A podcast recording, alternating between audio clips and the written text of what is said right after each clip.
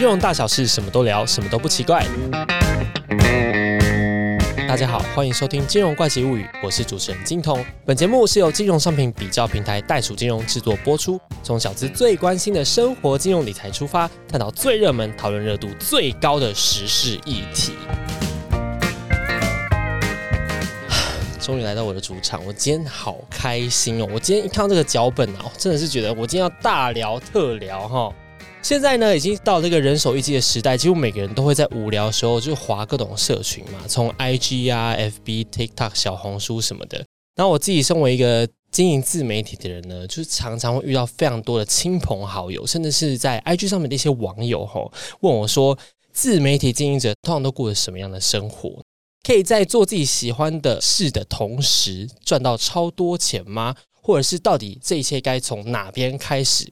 虽然说哈这些问题对我来说是游刃有余、小事一桩，非常好回答啦。但是今天呢，袋鼠金融爸爸呢，还是帮我们请到了一位非常厉害的来宾哦，跟我们大家呢一起来讲解还有回复这些疑问哈。欢迎我们的自媒体经营大师亨利 Wan。Hello，大家好，实在是不敢自称大师啊，但是确实在这个业界有四年左右的经验。我是亨利文，目前是一位软体业的品牌经理，然后也是一位自媒体的专业顾问。在 IG 上呢，曾经撰写将近五百篇的知识贴文，然后目前累积了近七万的粉丝。平常主要是教育部青年局，然后商州、台青、教城镇等大专院校的合作讲师，主要是在教斜杠职涯的发展、跟个人成长，还有自媒体经营的内容。好，那今天就给他讲就好了。他头衔那么多，没有了，没有，我们是完全不同的经营风格，这样子。对，因为我觉得今天算是一个王见王的录音哦，因为我自己是经营了十二年的社群，但是没有很红。但没有关系，好不好？这十二年以来，还是有非常多的经验可以跟大家分享的。首先呢，我觉得大家对于这个经营自媒体的刻板印象，就是我们没有一个固定的工作的地点啊、时间，然后经常是睡到自然醒，不用去打卡上班这样子，只要就是流量经营稳定，就轻松可以赚到钱。误会大了，真的真的不是这样子，真的不是这样子，你应该有同感吧？对对对，今天要特别讲一下，我们两个是完全不同立场。我真的是完全在经营自媒体，但是亨利 When 呢？我自己就是从读硕士的时候开始做自媒体，这四年的时间都是以斜杠在做，让自媒体从完全没收入到现在是主业收入的三到四倍左右。而且听说你是不是有自产？还还没有自产，还没有准备自产，可见应该是有从这两份工作中赚到很多钱。我们大家可以探讨一下，到底是哪一份让你可以自产的，哦，好不好？首先呢，现在聊一下我们各自的心路历程，好啊，好不好？因为我自己是大家也晓得做十二年嘛，与我同期的有谁呢？现在还在线上的应该就是蔡阿嘎吧，大家就知道到底有多久，因为大家都说他是久哎，嗯，自媒体的活化石哇。然后再来晚一点的，应该就是这群人。但是他们现在都到百万订阅了，那我现在就是 五万订阅左右，但没有关系，因为我现在也是有经营自己的节目了，好吗？对，有像沈春华嘛，对对？大器晚成，蹲的低才跳得高。那我自己就是前一阵子也是有正职的，我真的觉得你蛮厉害的。你上班的时候就已经要做这么多事情，然后甚至有时候要加班，但是下班的时候你还要去做自媒体的事情。那我当时是因为我真的觉得我受不了，所以我才离职。理解理解。那你呢？自己其实是用两个方式，然后来调配我在不同身份的切换。一个技巧呢是叫做重效。我现在其实，在边工作边生活的时候，我会有点像是感官雷达打开，去捕捉说工作上有什么 learning，有什么挫折，有什么不爽的事情，它可以变成我下班做自媒体的素材。那那个雷达要怎么开？它按钮是在哪里？可以跟我们讲一下吗？哦，我真的有个按钮，就是按钮，就是说。不要抱怨，为什么不要抱怨？因为还蛮有趣的，就是你在工作上，或是你在斜杠做副业的时候，一定会有不开心、挫折、美送不爽的事情，那你就想要抱怨，这是天性。可是当你抱怨以后，你的怒气就随着抱怨消散了，那问题可能还在那边，然后消散的这个情绪没有利用，很浪费。为什么不要抱怨呢？就是不要抱怨会让你的思维转一个点，你就会开始思考说，我可以怎么利用这个挫折，怎么利用这个不爽，怎么利用这个烂人的故事来变成我成名的垫脚石。哇，转个切换点，然后它就可以变成你在自媒体写作的故事。如何五个技巧帮助你保持职场的正面思维？五个技巧提升你的沟通能力，然后这些故事、这些挫折、这些负面经验，就变成丰满你内容的架构跟举例。这是第一个吧？因为刚刚说两个，对对对，这是第一个。第二个呢，其实就是时间管理。大家都说要时间管理，可是具体怎么做呢？我的做法就是比较像是军事化的时间管理，就是我会先了解说一天二十四小时以半小时为单位，大概都怎么过的。然后会抓出一些时间冗余，比如说大家在工作上一定会有不小心跟朋友、同事聊太多，你就很诚实的去记录跟检视，看看这个浪费、这个冗余到底占了多少比例。那你都会把这个东西记录在哪里？你是有个小日记本吗？对，我会用一些 App 笔记本去记下来。哦，我以为你真的有一个是心情日记这样。哦，也会有啊，我会有一个。每天花个三分钟记的一个笔记，这样子。那上面大家都写了些什么？他们就写一些让我特别有情绪波动的事情，快乐、悲伤、喜悦、愤怒、忏悔、不甘心等等的。哎，真的，情绪越丰满的事情，越是自媒体创作的灵感来源。所以你在页面上面的那些就是启发人心的文章，都是从那边来的吗？多半其实是哎，因为什么叫自媒体？就是你自己的媒体嘛。所以，要是你所写的东西全部都是维基百科上出现、书本上出现的，它没有代表性。就像你拍一个影片，如果没有精通你自己搞笑或者幽默的风格的话，一样的脚本、一样的素材、一样的剧情，大家拍都一样，没有意思。那灵魂来自哪里？就是你生活中的故事，你自己怎么想、怎么生活，然后你的故事跟你周遭的人、你听到的故事、看到的书、看到的电影、学到的启发。这些东西其实都在我们的印象里，你没有去记录跟整理起来，就浪费了，很可惜。所以呢，也呼应到一个问题，就是为什么我可以一直做自媒体？因为我不只是把它做成我要成名的一个媒介或武器，更多的是记录我的成长，留给未来的自己看，陪伴自己长大这样子。哦，这角度跟我蛮像的。我有时候其实也是这样觉得，就我现在剪的那些东西，有很多时候都是为了我可以自己回顾。可是，就是像你刚刚讲的这么多，感觉非常非常有体认。为什么你没有想说把正职辞掉，就专门做自媒体？哎，这是一个策略性的决定哦，又有策略喽。今天策略好多。哦。好，就是呢，我身边很多不少人啦，就是他们靠副业或者自媒体赚到了五万、十万，很开心，立马离职就开始去做了。可是我在想的，一直都是一个问题，就是。我会红多久？我能够红多久？我现在赚的钱过了十年、二十年，我还有机会这样赚吗？这是一个很现实的问题。因为如果你只为了眼前的快乐跟自由，然后就放手一搏去做，真的有人会这样成功。但是在这个职涯的发展跟人生规划上，我是比较贪心一点，我想要大胆尝试，但我也想要替自己留后路。嗯，所以最好的办法就是所谓的正职会有一个保底的现金流，会有一个。稳健的制度，让你在这个体系里面去累积很多职场的成长跟故事。虽然感情上我们绝对不要脚踏两条船，但是在做自媒体这件事情上，保有正职身份，然后去做自媒体，我是一个非常赞同的角度。一来就是你的经济不会有成为自由工作者以后，哇，我的下一个收入在哪里？好紧张这种焦虑。嗯。二来就是枯坐在家里，或是你整天出去玩，其实有时候灵感它。并不是只会在这些玩乐的过程中出现。嗯，你好好的一份工作，然后在这个过程中去找到突破，它也是很多灵感的来源。而且这件事情又跟多数的人，也就是上班族会有共鸣。嗯，换句话说，对对对共鸣这件事情也是我维持正直的同时能够获得的一个创作的灵感。但这个前提是你必须要身体扛得住啊！你想看你上面在上班，然后下班你还要继续上班呢？你从来都没有就是想过啊，我现在好累，我好想停下来。因为毕竟我到现在还都是所有的事情都要自己一手包办，企划，然后拍摄到剪接到做特效，什么都要自己来。哦，你完全一条龙自己做，我就是自己来，所以我就不可能就是要去上班，然后又要做这件事情。对于我自己时间安排的话，我自由发挥。我觉得我跟你是完全站在两边的人。很像是对两种生活方式，对对对，我完全没有办法，就是我现在什么东西来了，我就赶快把它做完，所以我很常会做到早上，我就是一种艺术家的感觉吧。嗯，你自己不会做到早上吗？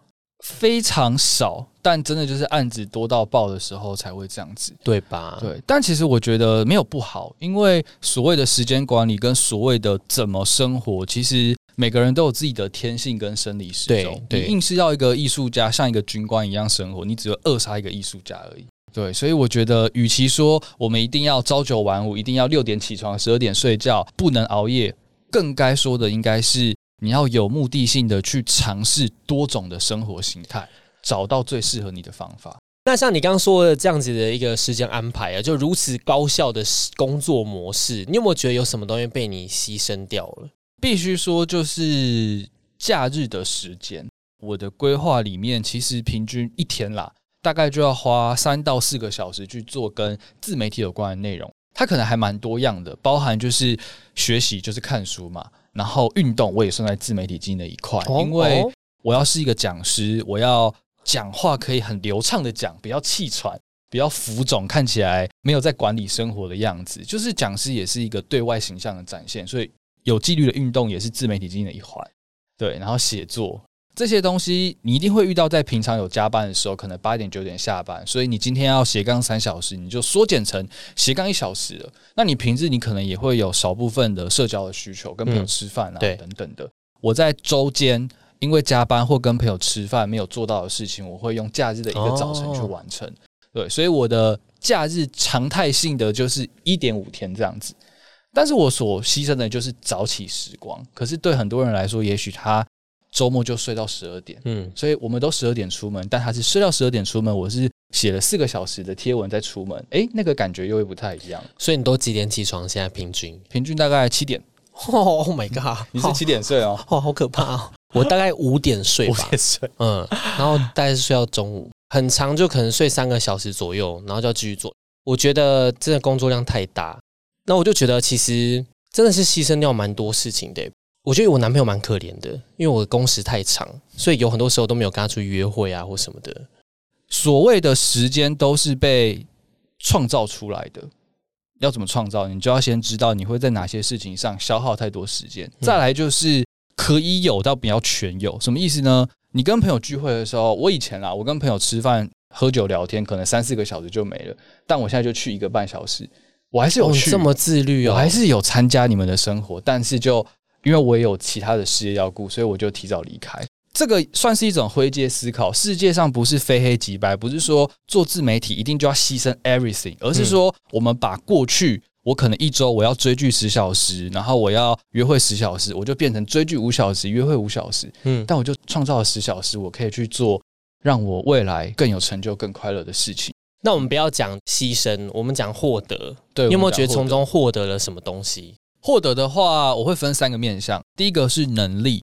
特别是在时间管理跟专案管理上哦，因为你也知道要斜杠做自媒体，很多事情要预先排好，去逐步的执行，不然会出包嘛。对，所以我就提高了这个管理时间跟拆解专案，然后逐步实践的能力。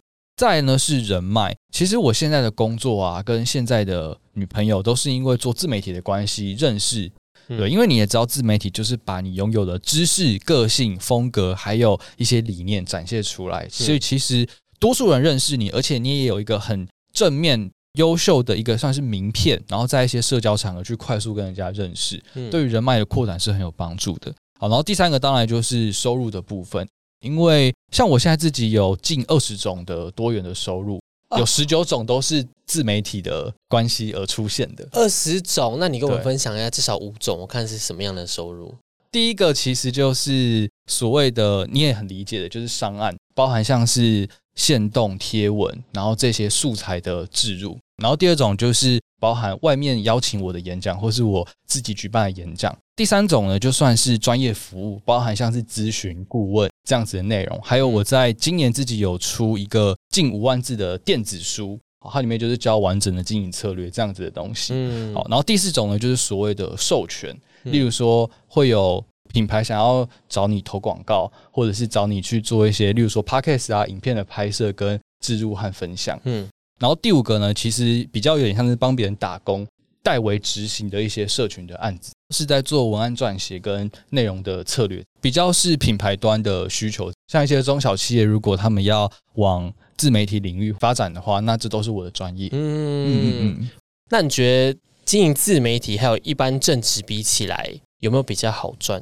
我觉得好不好赚很看人定义，但我可以把我的数据跟各位做分享，大概就是一个区间。我想听第一年其实我花了一百个小时在写社群媒体的文章，平均算一下，可能就是大概两三天花个一小时在写文案整理这样，然后不间断一年，收入是零，那是一个名气的打底期。然后加上第一年我还在找我的创作风格跟我的定位，还有我想要靠这件事情的成就是什么。好，那到第二年呢，就是我把整个内容的策略做一个定调，所以在短短时间就是三四个月吧，就从一千粉到破万。然后也因为快速的增长，带来了很多的演讲邀约的机会，大家会希望我去分享怎么做到的等等。嗯所以第二年也是差不多一百个小时的投入，大概有二十到三十万的收入。整年吗？整年对自媒体这个工作项目上，第三年呢，就是我的粉丝也已经来到了四五万的时候，所以已经是一个比较完整规模的知识创作者，所以就开始产生了商案、演讲，然后咨询顾问等等的服务。第三年也是我。踏入正职工作的第一年，会有非常多来自工作上的题目可以做整理跟分享。第三年的收入就有到一百万左右哦，一整年哦，好听喽。那现在第几年？现在是第四年哦。第三年就到一百万，第四年可见是更可观喽。对，第四年来说，因为正职之余啦，就是推出了两个知识产品，一个是在。大概六小时的线上课程，教大家怎么像我一样可以高效自律时间管理的影音课。然后另外一个就是自媒体的电子书的内容，将近五万字。到目前为止的自媒体这个 item 带来的收入是差不多两百二十万。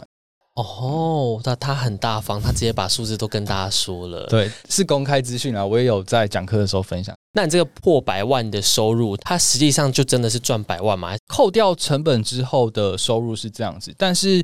如果你真的要仔细去谈的话，你必须把这四年的时间一起加总，包含，因为我刚刚所讲的时间其实只有创作嘛。对，当你把思考、遇到挫折在那边疗伤，然后回读者私讯等等这些算进去，我不确定到底好不好赚啦。排除钱之外，我觉得做自媒体最大的获得其实就是选择的自由。我现在如果一言不合，当然我很喜欢现在的工作，但我也可以一言不合，明天就离职，完全不会有任何心理负担。嗯，反倒是因为我现在工作对我来说更像是一种自我挑战跟快乐的事情，所以我在工作上更有底气，更敢发言，更敢把我的立场表达出来。我做的任何创新，在工作上的挑战，不管成功跟失败，都是我自媒体的灵感来源。成功了好，失败也很棒，所以就让我在工作上获得成长跟成就，得的更快速。然后这个东西翻不到我的自媒体，所以我自媒体因为这些东西做得更大，我有更多商业的机会跟累积，我把这些 learning 放到工作上再去突破，所以就形成了一个正向的循环。这是我见过最正向的人，我人生中这三十年好像没有遇过比你正向的。好，那你要不要跟我们说一下？既然已经到了这个两百三十万哦，是两百三十万吗？还是两三百万？两百出头万，两百出头万，有没有有没有什么样的经营技巧要跟我们说？经营自媒体前，你觉得需要考虑什么样的事项？嗯，我必须很坦白的讲哦，所有人都很容易被收入给吸引去做自媒体，但如果你要为了钱去做自媒体，我第一个先跳出来跟你说不要。它其实是一个厚积薄发的生意来源。所谓赚钱，又分成赚快钱跟赚慢钱。如果你今天要赚快钱，你要做的是拿你的人力去换，你去接家教，你去跑外送，很快钱就来了。但是所谓的赚慢钱，其实就是你在前期去累积你的知名度跟你的影响力，然后到后期，我们用这些你在前期所立下的这些人脉跟机缘，跟这些善意的分享。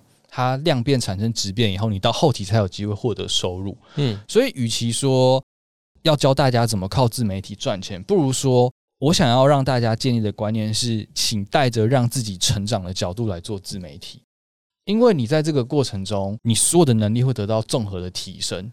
那我有没有成长啊？我要想一下，哎，那你一定得有吧？对啊，有没有什么必要的技能？第一个是表达能力，特别要说这个时代，特别又是今年又是 AI 元年嘛，什么去了 GPT 可以噼里啪啦产生一堆非常看起来很厉害的东西。要是你不表达你拥有的东西，你这个人就完全可以被任何一个用 Chat GPT 产出来的文案的人给取代。嗯，对，所以你必须要去学会怎么表达，怎么把你的愤怒、跟喜好、跟需求用结构化、有说服力的方式表达出来。嗯，这是非常非常重要的一点。当然，你要在你的每天的过程中去思考，我的东西怎么吸引人，怎么增粉，怎么获得称赞，甚至我今天接商，我也要想要怎么让读者看得满意，品牌也开心。嗯，这就是表达力的训练。第二个叫做自我修复的能力，你知道这个有一句话我很喜欢讲，就是这个世界上最不变的事情就是每天都会改变。换句话说，就是你绝对会遇到很悲惨、很挫折、很难过、很开心的事情。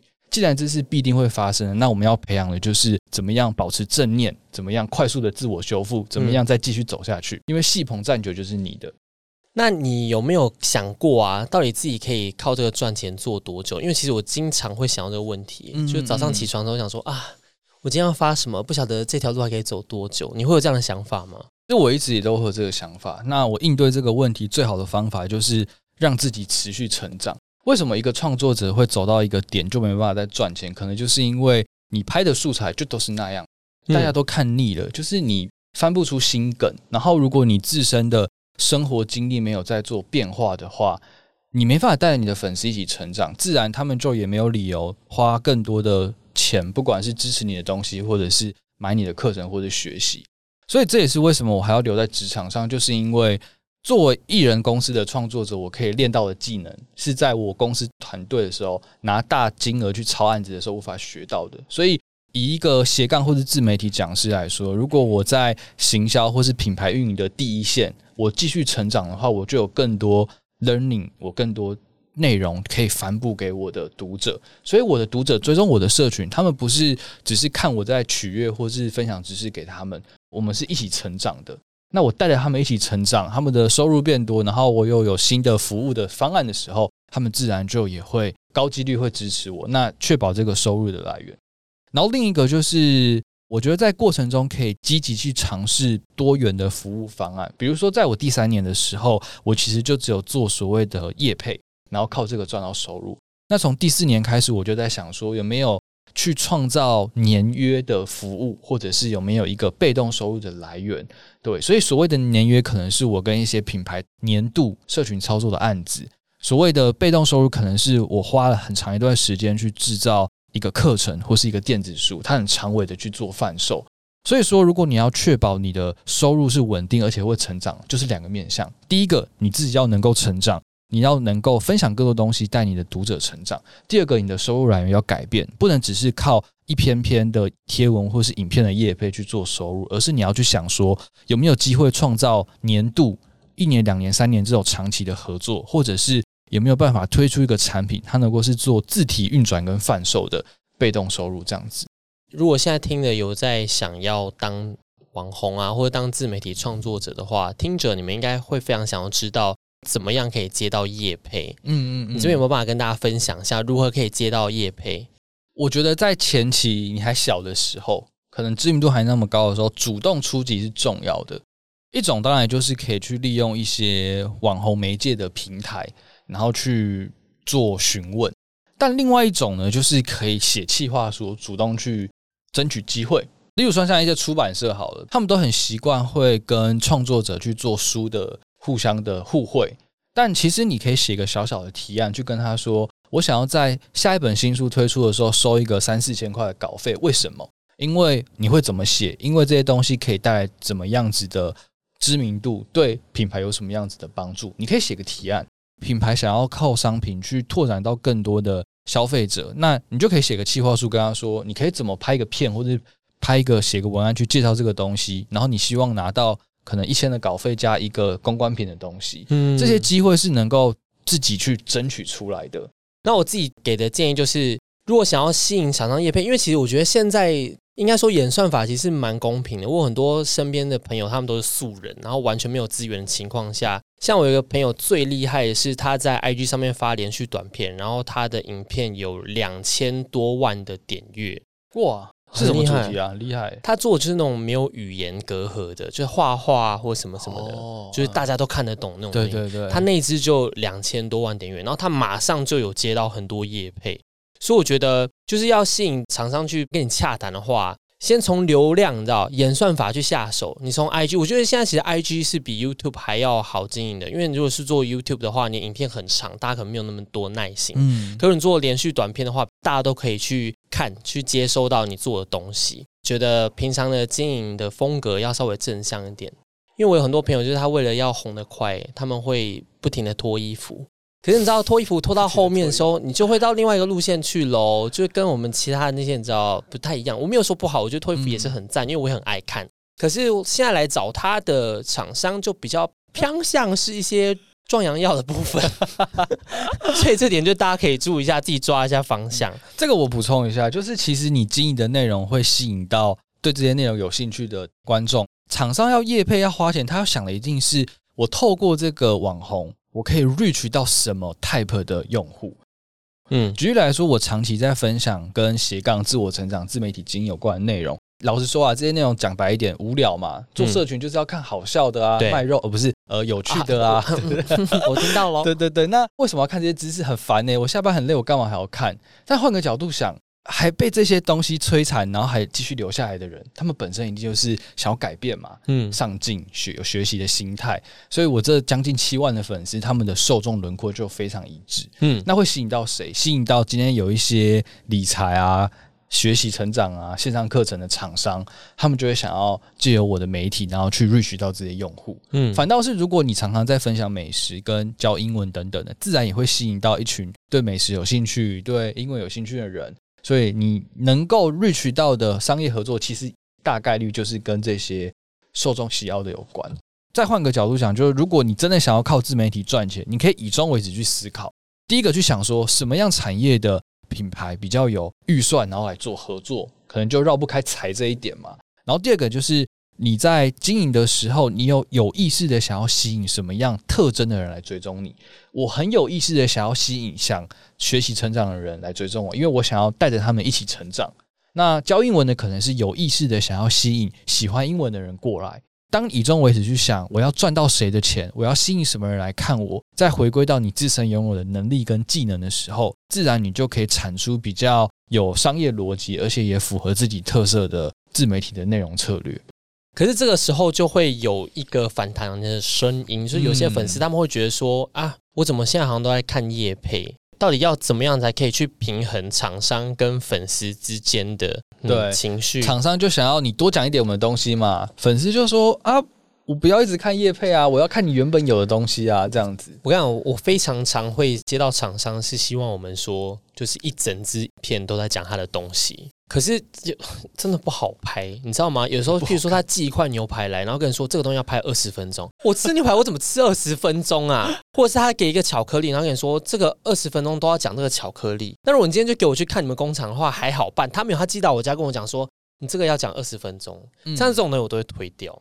回到你刚刚的这个问题，就是当你开始做业配以后，你要如何平衡厂商的需求跟读者的需求？其实我觉得就可以从知识点跟有趣性去包装这个议题。对，比如说你刚刚讲的牛排，你当然不可能二十分钟都要聊牛排本身嘛。对呀，怎么聊？那我们可以延伸去想说，吃牛排有什么一些有趣的话题？比如说台湾人、亚洲人、韩国人、日本人，不同国家的人吃牛排的餐桌礼仪是什么？像类似这样子，其实就可以包装进去。所以。像我自己在写业配的时候，我会拉高格局去想，我会想说，这个商案它的本质想吸引到的是谁？他想改变的生活方式或是便利性是什么？有点抽象。我举例来说，想要教英文课程的人来找我业配，本质是要业配英文课程嘛？我当然，如果我只是在讲说这个英文课怎么样怎么样，范围太小了，有兴趣的人太少了。但是学英文的本质是什么？学习。所以我们可以聊学习的技巧，再带到说，诶，掌握这些学习技巧以后，如我自己是应用在学英文上。如果你想要学英文，你可以参考这个课程。所以我的话题变广，而且我也提供知识性或有趣性的内容。今天不买这个课的人，他还是从中学到了，他可以应用这些技巧去别的地方，所以他觉得有趣，他觉得实用，那他就会互动，那这篇叶配贴文质量就会好。嗯，反倒是如果你通篇都在讲这个东西，等于你把整个流量漏斗一开始上层就弄得很窄，嗯，那会愿意跟这个贴文互动的人自然就很少，所以他的表现就会很不好嘛。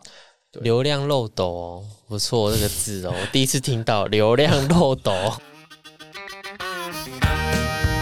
好，非常感谢亨利文今天为我们带来这么多的一个分享，我真的觉得就是学到很多事情，真的就是你跟我说的事情，其实是在我觉得十二年创作生涯中是没有想到的。哦。那我们真的是风格还蛮不一样，对，流量漏斗，我自己个人是没有想到这件事情，可是你这样一讲，我我就哎，真的，因为就是我譬如说要拍搞笑，也是因为就是流量漏斗。吸引进来，然后再慢慢到那个点，对，厉害。今天就由这个经营十二年的自媒体的金童来为大家做一下总结吼。首先第一点呢，就是呢，自媒体的经营其实不像你想象的这么简单，并不是出去玩一玩啊，然后动动相机啊就可以做出东西来。或者是哦，我今天就随便用 Chat GPT 写个文啊，就可以做出东西来。其实还是要有体认的，嗯，要有自己的 learning 在里面。对，然后重点是时间的调配是非常重要的，因为像你就调配时间特别厉害。谢谢。那像我就是硬换硬，你知道吗？就是做到早上这样子，所以时间的资产是很重要，时间很贵。再来第二点呢，接洽业配的时候，其实是需要注意很多事情的吼，就不是你想接就接，因为也是有很多很奇怪的厂商啊。像我非常常收到的是投资。他会要你去发他投资的那个账目，你知道他赚多少钱？我好常收到，嗯，那种就是大家要斟酌一下，因为那个嗯可能会有些危险，对，还蛮危险的。最后呢，就是如果你想要经营自媒体的话呢，你未来的经营要好好的去考量一下，呃，要怎么样才可以走得长、走得远？像我一走就是十二年。嗯，好吗？好，非常感谢亨利问今天的分享呢，让我们自己真的是觉得做自媒体真的是很不容易啊！好，大家就是心生佩服，这样也希望呢大家可以多多支持亨利温，好吗？想要知道更多省钱理财小技巧，请继续锁定《金融怪奇物语》。想要我们聊什么样的理财话题，也可以在 Apple Podcast 上面留言告诉我们，也不要忘记订阅我们的《金融怪奇物语》，并且给我们五星好评。感谢收听，我们下一集见，拜拜，拜拜。